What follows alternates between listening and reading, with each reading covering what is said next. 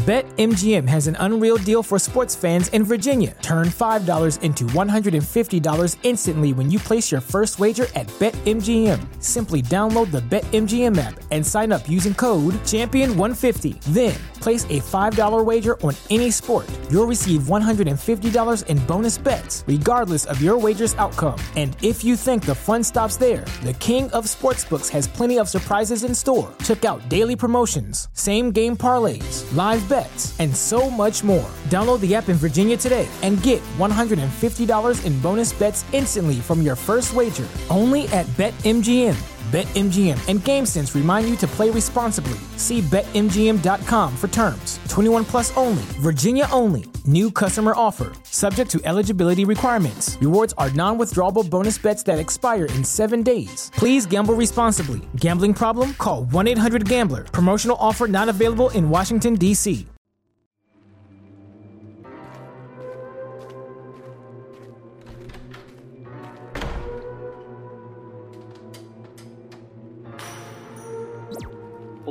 speculating that a possible serial killer may have struck again.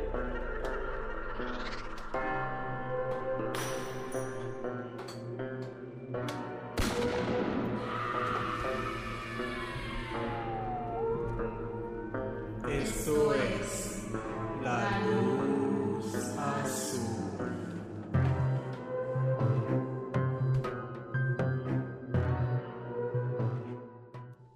Hola, muy buenas noches. Sean bienvenidos a un episodio más de La Luz Azul Podcast. Antes que otra cosa nos presentamos. Mi nombre es Noemi Villalobos. Y yo soy Juan Trejo. Y luego de unas semanas sin actividad, de hecho creo que ya fue un mes, estamos de regreso. En el último episodio les habíamos dicho que faltaba uno más de la saga de casos sin resolver, pero han pasado muchas cosas en estas semanas que hemos estado sin hacer episodio, así que pues cambió un poco la, la cronología que teníamos planeada para, para el podcast. Entonces en esta ocasión vamos a tratar un tema más de índole paranormal, que sabemos que también ya lo extrañaban, ya había varios que lo estaban pidiendo. Entonces esperemos que les agrade y vamos a comenzar con el episodio. Cuando éramos niños, muchos le teníamos miedo a las brujas, a los duendes o al monstruo que habitaba debajo de nuestra cama. Si bien es cierto que la gran mayoría ha superado este tipo de miedos, hay algunos que nunca se van de nosotros. Sin lugar a duda, el miedo a la oscuridad es uno de ellos. Esa incertidumbre es capaz de convertir un montón de ropa en el peor de los horrores. Pero ¿qué tal si entre aquella falta de luz se escondiera algo más? Muchas veces intentamos asociar este tipo de temores a nuestra imaginación, pero la verdad es que hay ciertas cosas que nos rodean, que están ahí, y que no siempre tienen una explicación. La misma ciencia ha admitido la falta de evidencia o lógica en ciertos eventos del día a día, y esto ciertamente los vuelve más espeluznantes.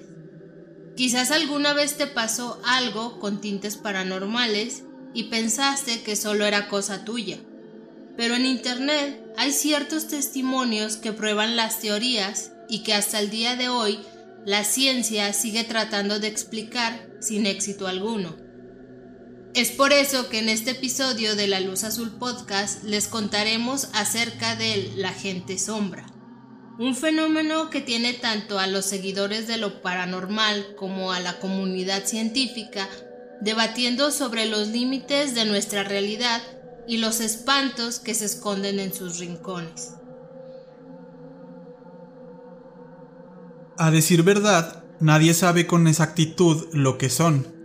Se les conoce como gente sombra, como figura sombra, también como seres de sombra, o si no, mucha gente les menciona también que son masa negra y se tratan como supuestas entidades paranormales. Normalmente estas aparecen en la periferia de nuestro campo visual o lo que llamaríamos comúnmente de reojo, sobre todo cuando estamos concentrados haciendo otra cosa o cuando estamos muy cansados o muy estresados.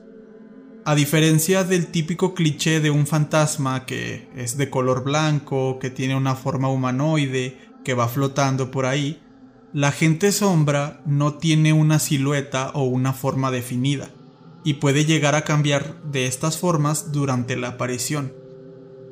Uno de los primeros registros sobre el uso del término Shadow People viene del 21 de septiembre de 1953 cuando se transmitió por primera vez un radiodrama titulado de esa manera, el cual fue transmitido por la señal Wing AM de Chicago. Aún así, aunque sea esta la primera vez que se tiene documentado el uso del término, podemos encontrar testimonios de estas entidades desde hace muchos siglos. Hay religiones, leyendas, sistemas de creencia alrededor de todo el mundo y de toda la historia que describen seres sobrenaturales que se manifiestan como sombras. En algunos casos se cree que son sombras del inframundo. En otros escritos se dice que los seres sombra traen mala suerte a las personas que llegan a verlas o que están persiguiendo, mientras que en otros se explica que estos pueden ser las almas de personas que murieron en formas trágicas o atroces siempre está como que esta creencia de que las personas que tuvieron muertes violentas o pues sí muy trágicas, hay algo de ellas que se queda en este mundo como tratando de encontrar respuesta o salvación, no sé, hay muchas leyendas de esto. Entonces se cree que los seres sombra pueden llegar a ser también este tipo de personas. En 1887, el reconocido escritor francés Guy de Maupassant escribió la historia La Orla, sobre seres sombríos que vivían en la leche y el agua, aterrorizando a humanos. Y a continuación les tenemos una pequeña cita sobre este cuento, que si no lo han leído se los recomiendo, es muy bueno. Duermo durante dos o tres horas y luego no es un sueño sino una pesadilla lo que se apodera de mí. Sé perfectamente que estoy acostado y que duermo.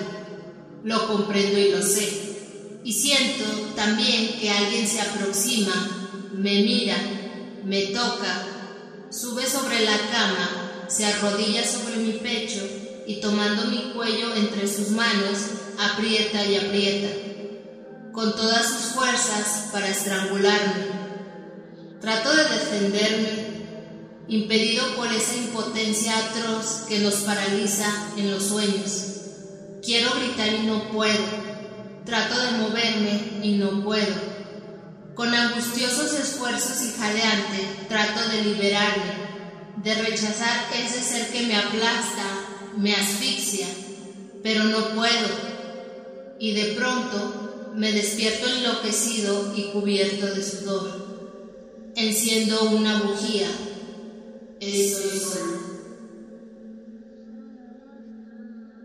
otra persona que también se ha dedicado a la investigación de la agente sombra es la autora Heidi Hollins, que ha investigado y escrito varios libros sobre el fenómeno, y además conduce un podcast titulado Dark Becomes Light, en donde, entre otros temas, recibe y analiza encuentros con estos seres.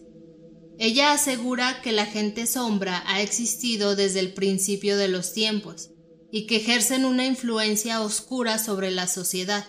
Heidi incluso se ha aventurado a decir que estos seres son en realidad criaturas demoníacas. También la psíquica y bruja profesional, René Watts, los describe de la siguiente manera. La gente sombra son un enigma en la comunidad paranormal. Comúnmente se piensa como un fantasma o como una colección de energía negativa. Pero la verdad es que, al igual que otros fenómenos paranormales, no hay respuestas certeras. Lo único que tengo claro es que estos seres tienen una muy mala reputación, pues sus apariciones siempre vienen acompañadas de incomodidad miedo y en algunos casos parálisis para quien se las topa de frente. Jason Offutt, quien es un escritor de ficción paranormal y que también está muy interesado en estos temas, opina que estas entidades no son malignas, al contrario que Heidi Hollins, por ejemplo. Jason comenta que aunque muchos relatos hablan sobre que la gente tiene miedo cuando los ve, en realidad estos seres sombra no suelen atacar a las personas, sino que la mayoría del tiempo están solo dando vueltas por la casa. Jason dice que a él se le han aparecido varias veces la gente sombra y que en su propia experiencia él ha llegado a notar que ellos ni siquiera notan que él está ahí, como si ellos simplemente anduvieran vagando de un lado para otro y no se fijaran que él está ahí. Otra persona que ha opinado sobre este tema es Stephen Wagner, quien es un experto en fenómenos paranormales, y él comenta que algunas entidades fantasmales tienen la capacidad de tomar diferentes formas y de verse amenazantes. También alega que si su intención digamos es un poco más maligna, las entidades suelen ser oscuras y también en forma de sombra. Entonces esta es la explicación que él le da a las personas o a la gente sombra. El mismo Stephen Wagner afirma que al igual que los encuentros con extraterrestres o con alienígenas, existen tres tipos. Si son interesados en el tema de los ovnis y de los alienígenas, seguro tendrán en mente estos conceptos de encuentros cercanos del primer tipo o encuentros cercanos del tercer tipo. Entonces, Stephen Wagner tiene una clasificación muy parecida para los encuentros con la gente sombra. Y estos son los puntos que él clasifica. El encuentro de primer tipo es cuando estas entidades se alcanzan a ver por muy pocos instantes. Son muy fugaces y siempre se ven por el rabillo del ojo, pasando rápidamente a través de una pared o agachándose en una esquina. Por lo regular las personas que lo experimentan siempre se cuestionan de si realmente pasó o solo son sombras a causa de algún parpadeo muy rápido. Creo que este tipo de encuentros son los más comunes y gran número de personas lo ha experimentado. Y sí, como bien lo acabo de decir, siempre uno se queda con la idea de que fue un parpadeo, que moviste el ojo muy rápido y no pasó nada. El encuentro de segundo tipo es cuando el testigo ve a la entidad durante un tiempo más prolongado. No solamente es un flashazo, un momento, sino que incluso pueden ser medio minuto, cinco minutos o incluso más. A menudo también el testigo puede detectar algunos movimientos similares a los que haría un humano. Por poner unos ejemplos, puede levantar un brazo, girar la cabeza o irse caminando, no solamente como una sombra que flota, sino que lo ves caminar. El testigo ve bastante bien la cosa y es capaz de describirla con detalle. Estas descripciones obligan a quien lo ve a atribuir inteligencia al espectro, es decir, cómo se mueve, cómo reacciona a, su entorno. Tal vez estas entidades puedan ser inteligentes, puedan tener algún tipo de conciencia. Ya para el encuentro del tercer tipo, es muy pero muy raro que suceda. Además de que es la clara presencia que ya nos explicó Juan, que la entidad ya empieza a tomar una forma, ya se empieza a ver por más tiempo, la gente sombra da un paso más. ¿Y cuál es este paso? El hecho de que ya llega a interactuar con la persona, a tocarla y hasta cierto punto dañarla, tanto físicamente, ya sea algún tipo de empujón o, alguna presión en, en el pecho o en alguna otra parte del cuerpo, además de que también deja daños psicológicos a las personas. Porque digamos que es obvio que al tener este tipo de encuentros paranormales, uno se queda pues ya con esa, digamos, con ese miedo hacia lo que uno no conoce. Entonces, en resumen, el encuentro del primer tipo con la gente sombra es cuando la ves de reojo, cuando simplemente ves una sombra que pasa. El encuentro de segundo tipo es cuando ya lo ves por más tiempo, lo ves claramente e incluso detectas que se mueve o que tiene un tipo de propósito en sus actos. Y el tercer tipo es cuando ya tienes interacción con esa persona sombra. Cuando te toca, cuando te ataca y sí, te puede dejar secuelas tanto físicas como psicológicas.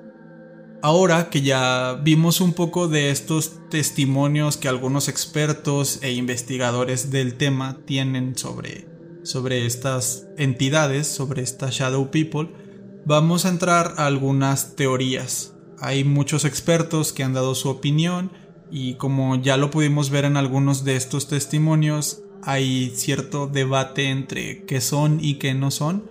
Entonces vamos a explicar algunas cuantas teorías que encontramos por ahí. La primera teoría se asocia con alucinaciones. Algunos médicos y expertos en salud atribuyen la aparición de estos seres a enfermedades fisiológicas, psicológicas o al abuso de algunas drogas, como lo puede ser la cocaína o la metanfetamina. También se atribuye a efectos secundarios de algún tipo de medicamento controlado. Todos estos efectos pueden llevar a un sujeto a situaciones de extremo cansancio y esto provocaría las alucinaciones.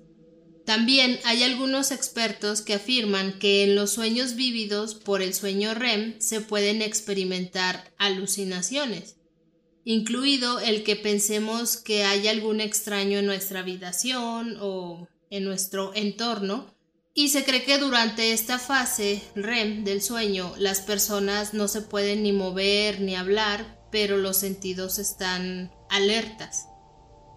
Los neurocientíficos dicen que al menos el 20% de la población experimenta este tipo de episodios de parálisis del sueño. También otro factor que pudiera llevar a este tipo de alucinaciones sería la privación del sueño, que sabemos que algunas personas tienen problemas de insomnio y esto genera pues un, un tipo de estrés y cansancio, entonces pues a lo mejor llegas a ver cosas que pues que no pasan realmente. La siguiente teoría nos habla de cuerpos astrales y afirma que los seres sombra son en realidad la esencia de personas que tienen experiencias fuera de su cuerpo físico. De acuerdo con el experto en viajes astrales Jerry Gross, todos salimos de nuestros cuerpos cuando estamos durmiendo entonces, no sé si ustedes estén muy acostumbrados a esto, pero también digamos que es un poco popular lo de los viajes astrales. Se piensa que en cierto estado de concentración puedes llegar a despegar de tu propio cuerpo. Incluso hay algunas drogas que ayudan con esto, eh, sobre todo alucinógenos y, y bueno, no soy muy experto en el tema, pero he escuchado un poco sobre ello. Entonces, básicamente es cuando tú te sales de tu cuerpo y puedes verte ahí.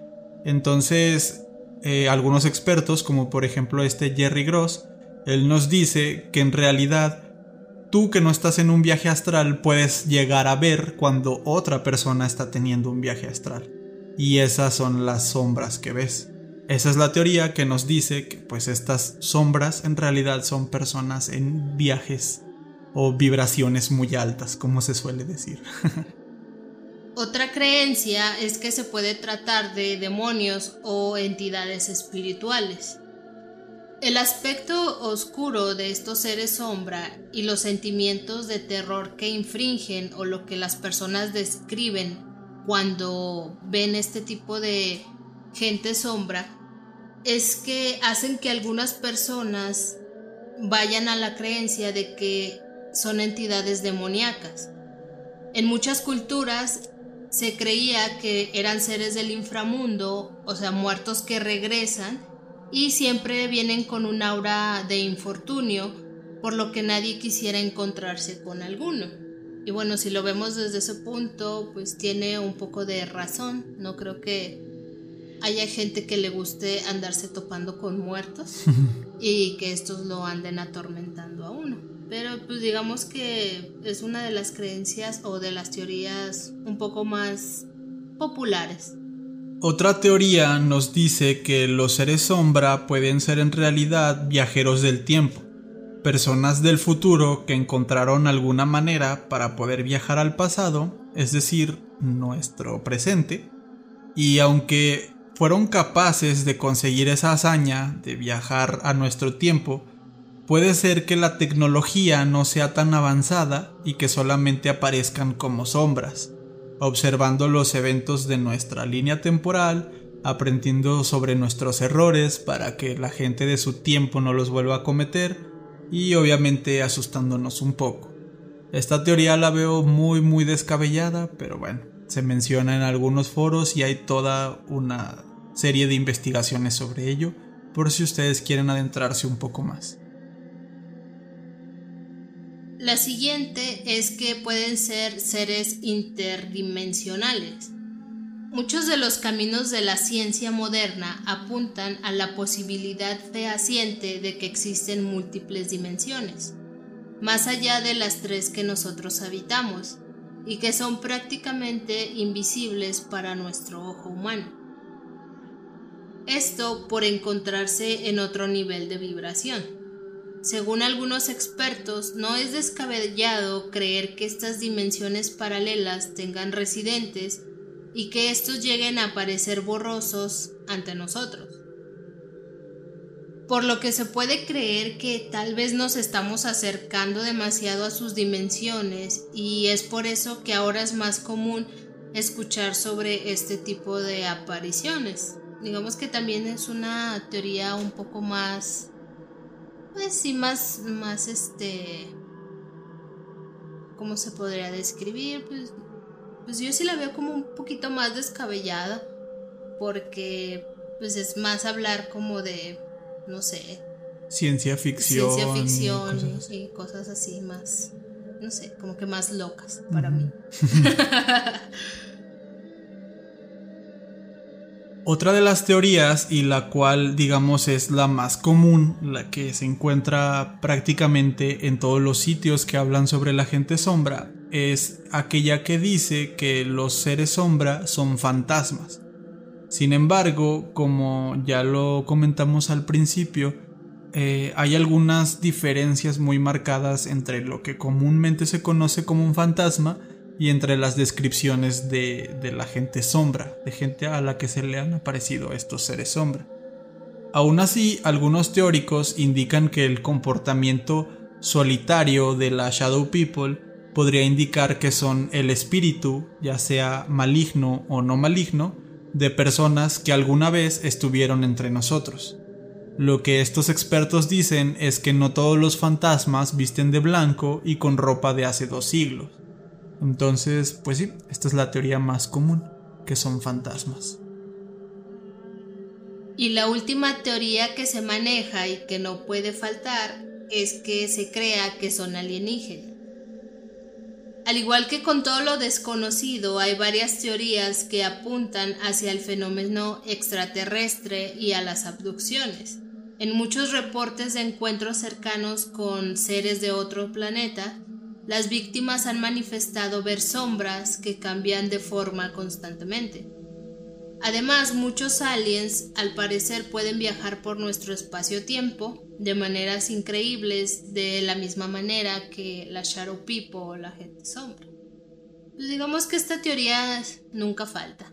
siempre, siempre la vemos ahí de cajón porque igual es de índole, pues es fenómeno paranormal los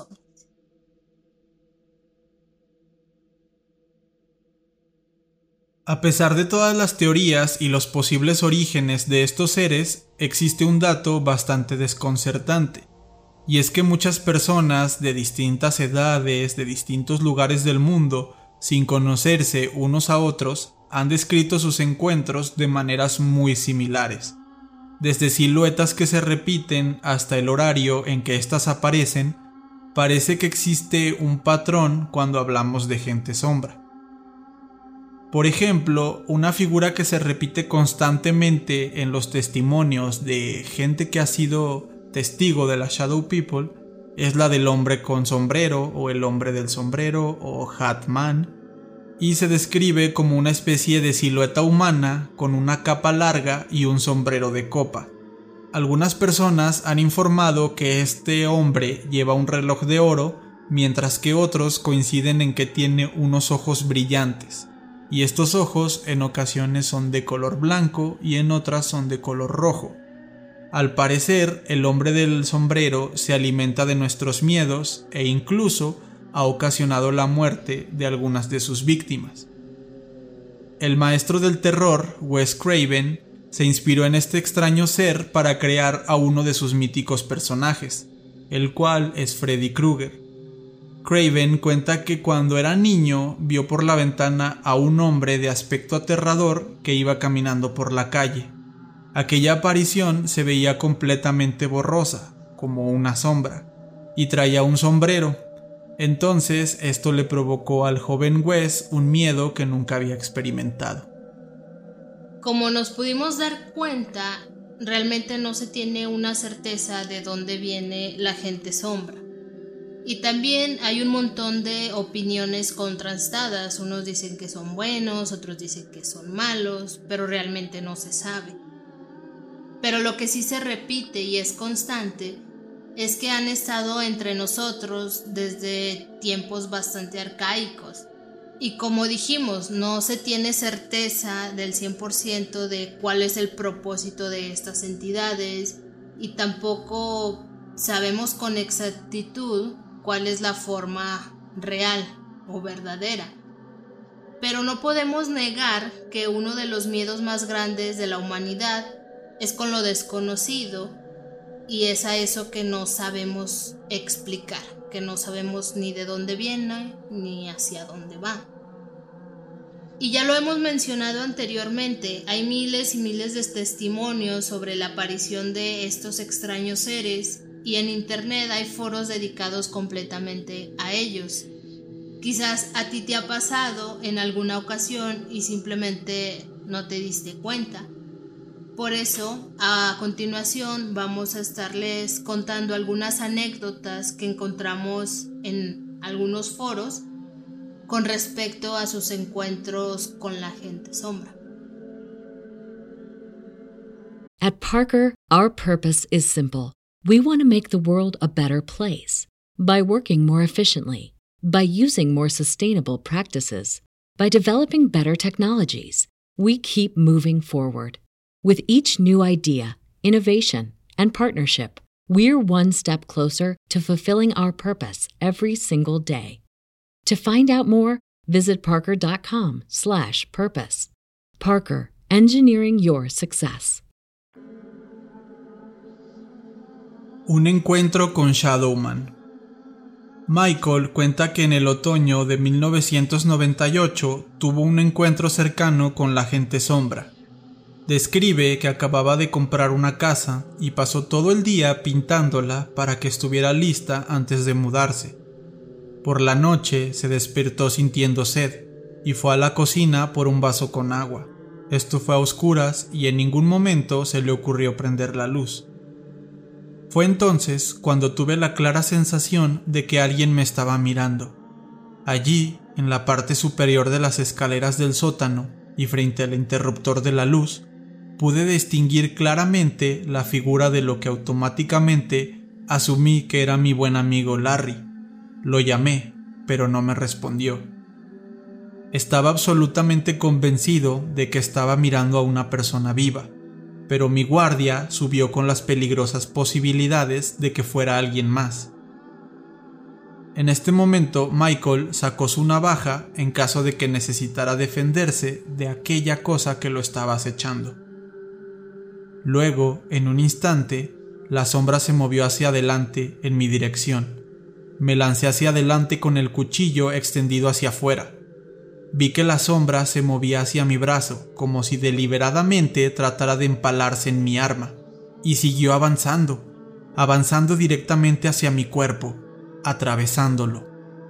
Me di la vuelta en un movimiento circular de 180 grados Vi que la sombra se alejaba de mí a un ritmo casi pausado. Pasó por la cocina, entró en el comedor contiguo y finalmente pasó a través de una puerta que iba al exterior. Después de este acontecimiento, Michael decidió abandonar aquella casa y regresarse a la antigua, por lo menos para estar tranquilo lo que restaba de la noche. Nunca se repitió este encuentro mientras Michael vivía en la casa, pero hasta la fecha se pregunta si esa experiencia fue porque tenía sed, por la inhalación de los químicos de la pintura, alguna alucinación provocada por parálisis del sueño, o si nos ponemos un poco más supersticiosos, tal vez se relacione con que el número de su casa era el 666. El siguiente testimonio se titula Rebeca y el hombre del sombrero. Rebeca tenía seis años en 1978 cuando fue testigo de un evento aterrador que cambió su vida para siempre. Ella estaba en la casa de sus abuelos junto con su madre y su hermana. Esa noche Rebeca y su hermana dormían en la habitación de su abuela y pronto descubrieron que no estaban solas. Mi hermana y mi abuela estaban durmiendo en la cama y yo estaba durmiendo entre las dos con la cabeza a los pies de la cama. Tuve una terrible pesadilla, una donde los cajones se abrían y se cerraban solos y la ropa volaba por toda la habitación. Rebeca se despertó del sueño aterrada y pateó suavemente tratando de despertar a su abuela, pero no pudo lograrlo. La niña volvió la mirada hacia la cómoda y pudo observar una silueta aterradora. Era una figura amenazante en la oscuridad, que se posaba sobre la cabecera de la cama. Aquel hombre llevaba una capa larga, un sombrero de copa y un bastón. No tenía rasgos reales, sino que era como un objeto sólido. Yo estaba aterrorizada porque había alguien más en la habitación y porque reconocí que no era humano. Rebeca y el hombre del sombrero se miraron el uno al otro durante minutos, cuando la aterradora silueta levantó su brazo y la señaló. Recuerdo perfectamente que me dijo, Esta es tu última oportunidad.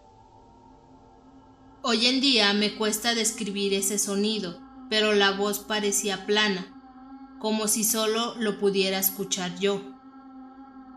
Después de que el hombre del sombrero dijo estas palabras, bajó su brazo y desapareció. Rebeca explicó a su madre lo que le había pasado y a ésta le cambió la cara. Entonces le dijo que su tía había tenido más de un encuentro con el hombre del sombrero, una experiencia extrañamente similar a la suya. Hasta estos días, Rebeca no sabe por qué el hombre del sombrero le dijo esas palabras, y tampoco sabe quién era. Pero lo que tiene claro es el terror que sintió aquel día.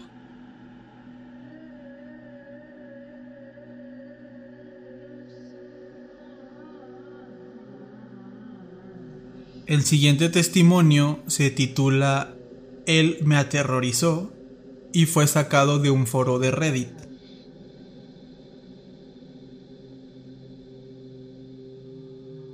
Empezaré diciendo que no soy una persona supersticiosa. A mis 30 años pienso como la mayoría en cuestiones paranormales. Soy un escéptico. Bueno, más bien lo era, hasta ayer. Estaba viendo las noticias en el celular y vi la imagen exacta de aquello que me atormentó durante meses cuando estaba en cuarto grado. El corazón se me fue al estómago cuando me di cuenta de que hay una enorme comunidad de personas que comparten historias similares con esta figura, y sigo tratando de acomodar mis ideas al respecto. Me refiero a que he gastado los últimos 20 años convenciéndome de que todo estaba en mi cabeza, de que era solo un niño con problemas. Si el hombre del sombrero es real o no, me siento obligado a compartir mi testimonio. Espero que esto al menos sirva para organizar mis ideas.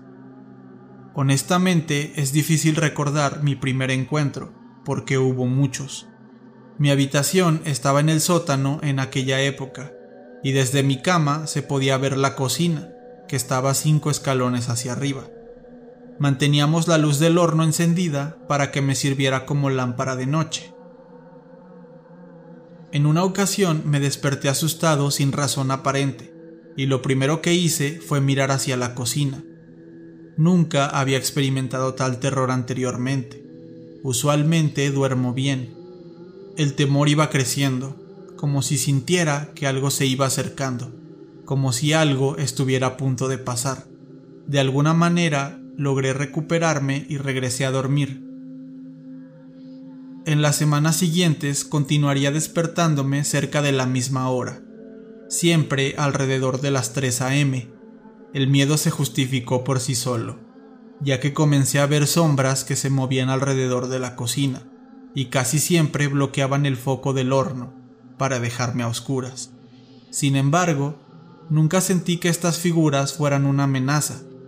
Estas masas negras sin forma estaban en sus propias cosas, como flotando por ahí sin prestarme atención. No diría que me sentía a gusto con ella, pero aprendí a lidiar con eso a mi manera. Digamos que me acostumbré. Luego, una noche me desperté, a la misma hora de siempre, pero algo era diferente. Sentí una presencia en la habitación. Tenía la mirada contra la pared de espaldas a la cocina. Lentamente me di la vuelta y miré escaleras arriba, y ahí estaba él, alto y de pie, hombros anchos, gabardina, sombrero de copa, estaba mirándome. No había otras sombras, solo él, pero su energía era distinta a las otras. Era como un millón de veces más poderosa. Su mirada se sentía como una punzada en mi alma y me quedé casi inmóvil del susto. Eso sí, no estaba paralizado cuando me desperté. Pude usar todo mi cuerpo. Incluso les digo que me moví para ver a la cocina. Así que no fue parálisis del sueño. Él no se movía, solo me miraba. No tenía rasgos faciales. Era solo negrura, pero sabía que me estaba mirando fijamente. Por mucho que yo no quisiera mirar, tenía que hacerlo. No quería perderlo de vista. Después de varios minutos ya no estaba, como si se hubiera evaporado. Ya no sentí su presencia. Me puse de pie y subí al segundo piso a la habitación de mis padres. Esa fue la primera vez que le conté a mi madre lo que venía pasándome desde hace tiempo. A partir de entonces, él regresaba dos o tres veces por semana durante los próximos siete u ocho meses. En ocasiones se movía lentamente, recorriendo la cocina de un lado a otro. Otras veces solo estaba ahí parado, pero siempre, siempre estaba viéndome. Eventualmente mi mamá me permitió dejar el sótano así que pasé a compartir habitación con mi hermano mayor, compartiendo la litera y sin vistas a la cocina. Yo dormía en la parte de debajo de la litera. Desafortunadamente descubrí que el hombre del sombrero no estaba limitado al área de la cocina. Empecé a verlo en la entrada de la habitación, detrás de la puerta. Su sombrero casi tocaba el marco de la entrada, en ocasiones subía a la litera para despertar a mi hermano, pero el hombre solo aparecía cuando mi hermano no estaba o se iba cuando lo despertaba. Estos eventos me afectaron profundamente. Empecé a fallar en la escuela. Siempre estaba cansado y a la defensiva. Mi maestra habló con mi madre acerca de los cambios en mi comportamiento, así que me tocó ir con una consejera quien me dio un montón de recomendaciones para solucionar el problema, pero nada de eso sirvió.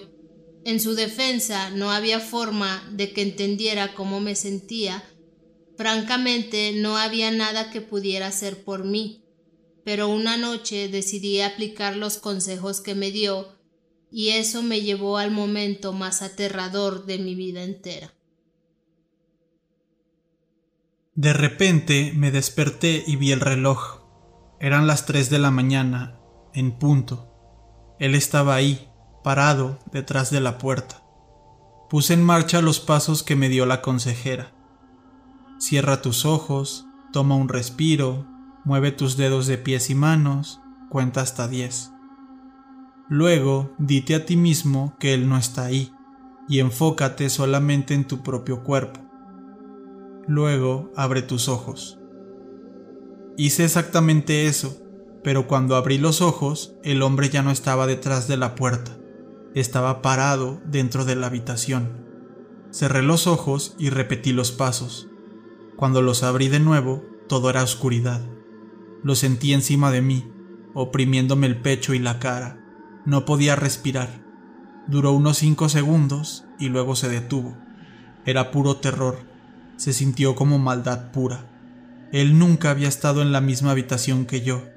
Sentí como si se hubiera enfadado porque trataba de ignorarlo. Quería que sintiera su presencia, y obviamente aquella noche la sentí.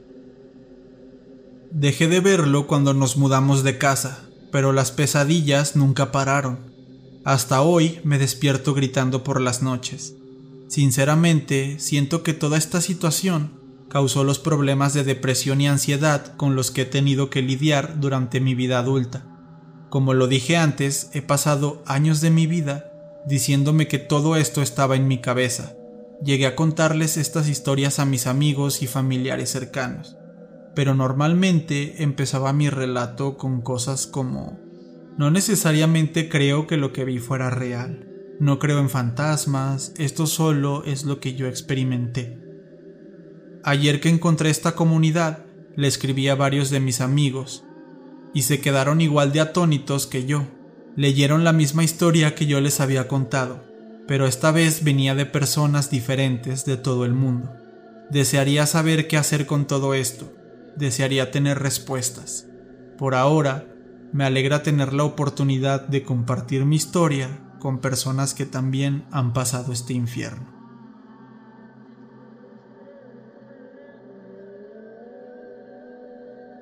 Y bueno, este fue el episodio de Gente Sombra o Shadow People, como también se le conoce a este fenómeno paranormal.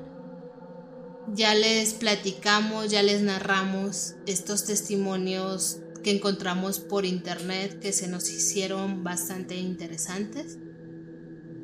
Que igual también no profundizamos mucho en el tema, pero sí hicimos el comentario de que esto puede estar relacionado con la parálisis del sueño. En este tema no lo, no lo detallamos muy muy a fondo porque creemos que puede ser un tema que se puede sacar independiente, ya que también conocemos o sabemos de personas que la parálisis del sueño la han experimentado con otro tipo de encuentros, y pues otro tipo de características muy diferentes a, a lo de la gente sombra. Y se nos hace mejor el hecho de sacar un capítulo por separado a mezclarlo ahorita con, con lo de la gente sombra. Igual también si ustedes tienen alguna anécdota que les haya pasado ya sea con la gente sombra y que gusten decirnos qué fue lo que pasó y también decirles que nos gustaría de si han tenido alguna experiencia paranormal o también con el, la parálisis del sueño, que también nos cuenten para ver que, cómo fue ustedes que la pasaron en, este tipo de, de, eventos que pues, realmente no son muy, muy gratos vivirlos. Entonces, si, ustedes quieren compartirlo, pues también ya saben que en un mensaje privado, en Instagram o en Facebook, o igual en el correo, ahí ya nos pueden comentar y nos pueden dejar tanto sus vivencias o igual si tienen alguna sugerencia de algún otro tema que, que les gustaría que nosotros habláramos. Y antes de irnos nos gustaría mandar algunos saludos, que igual también esa sección la tenemos muy muy olvidada, pero muchas personitas se tomaron la molestia de dejarnos comentarios y mandarnos mensajes. Así que ahí van los saludos. El primer saludo es para Iyari de la Paz Martínez Romero que nos dejó un mensaje, bueno, un comentario en uno de los últimos videos de YouTube. Así que muchas gracias, te mandamos un saludo. El siguiente va para Luis Daniel Blanco Peralta, que también nos dejó un comentario en YouTube. Así que muchas gracias Daniel y te mandamos un gran saludo. Otro comentario que nos dejaron en YouTube venía de Atlanemini ATL, así es el usuario. Eh, muchas gracias por escucharnos y por comentarnos ahí los videos, nos ayudan mucho con eso y pues te mandamos un saludo. Y el siguiente va para Roxana Alvarado, que también nos dejó un comentario ahí en YouTube. El comentario estaba bastante extenso ya que nos sugería algunos temas enfocados más a la parte de criminología, que pues, como ya lo hemos dicho nosotros no somos expertos en nada, pero nos gusta hablar de, estos temas. E igual la recomendación, pues muchas gracias Roxana y sí, sí la, sí la tenemos muy en cuenta. Otro saludo es para Mimiper que nos dejó un comentario en uno de los últimos posts en Facebook y el siguiente va para Pinsbin por Cupine. Espero haberlo pronunciado bien. Y ella nos dejó un mensaje en Facebook porque en algún post de una historia, me parece, hicimos, bueno, se, coló ahí el libro de Mindhunter. Entonces nos estuvo preguntando acerca de, de este libro. Ya le, le dijimos ahí dónde lo conseguimos y todo. Y ya pues rápidamente ella ya lo acabó de leer. Y pues ahí nos hizo unas sugerencias que también lo tenemos muy en cuenta porque digamos que ese libro tiene, tiene cosas muy muy a destacar de lo del tema del true crime. Y ya les hemos dicho que somos muy fans tanto del libro como de la serie. Entonces, pues sí, muchas gracias Qué bueno que te interesó y que te gustó y si tenemos en cuenta la recomendación. Y el último saludo es para Creepy Money que nos dejó un comentario en Instagram y en él nos comentaba que ella también es de aquí de Aguascalientes y que se le hacía padre, ¿no? Que hubiera un programa así aquí en Aguascalientes y pues ya se los hemos dicho a los poquitos que nos han comentado, incluido a ella pero se los repetimos aquí. Si hay personas de aquí, de Aguascalientes, que, que nos escuchen, no tengan miedo, escríbanos de ahí, mándenos un mensajillo. Y quien quita que en algún momento podamos llegar a conocernos o de perdido llegar a, saludarnos aquí mismo en la ciudad. Sabemos que esta ciudad es muy chiquita y muy probablemente nos hemos visto en la calle, eh, aunque no nos conozcamos. Pero pues sí, si son de aguas calientes y, y, les gusta la luz azul, pues ahí coméntenos y quién, quién sabe, en el futuro podemos llegar a hacer algo aquí en Aguas. Así que pues muchas gracias Creepy y un saludo. Entonces yo creo que esto sería todo por esta ocasión. Eh, no nos queremos ir sin antes agradecerles sus comentarios hay personas a las que casi siempre saludamos en los episodios, los que hacemos saludos, y eso es porque están constantemente mandándonos mensajes, escribiéndonos, y de verdad es que les agradecemos mucho, mucho todo el apoyo que nos dan. Eh, estas últimas semanas pasaron, han pasado muchas cosas en nuestras vidas, ha habido muchos cambios y realmente no habíamos tenido mucho el tiempo de hacer esto Mm, aunque nos gusta mucho, ya lo hemos comentado un buen de veces, así que pues no, no tiene sentido seguirlo repitiendo. Pero muchas gracias a todos los que siempre nos están apoyando y pues hay una disculpa por, por ser tan irregulares con este proyecto, pero pues eh, así es la vida. Entonces simplemente esperemos que pronto se estabilicen un poco las cosas y vayan mejorando. Y pues ya saben que aunque no sea Mm, siempre a tiempo. Eh, aquí vamos a estar con episodios y temas interesantes.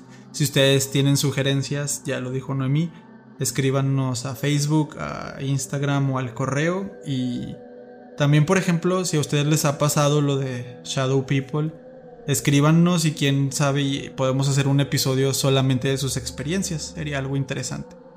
Si no, pues ahí estén atentos a las redes sociales. Próximamente queremos hacer algunas cosas ahí, eh, pues sí, digamos, especiales o un poco distintas. Vamos a ir probando y pues no sé, ¿tú quieres decir otra cosa, Noemi? Creo que por último, nada más, si se pudieron dar cuenta, ya tenemos el nuevo intro. Que habíamos pasado varios capítulos que no teníamos ninguno por el tema del copyright y todo eso.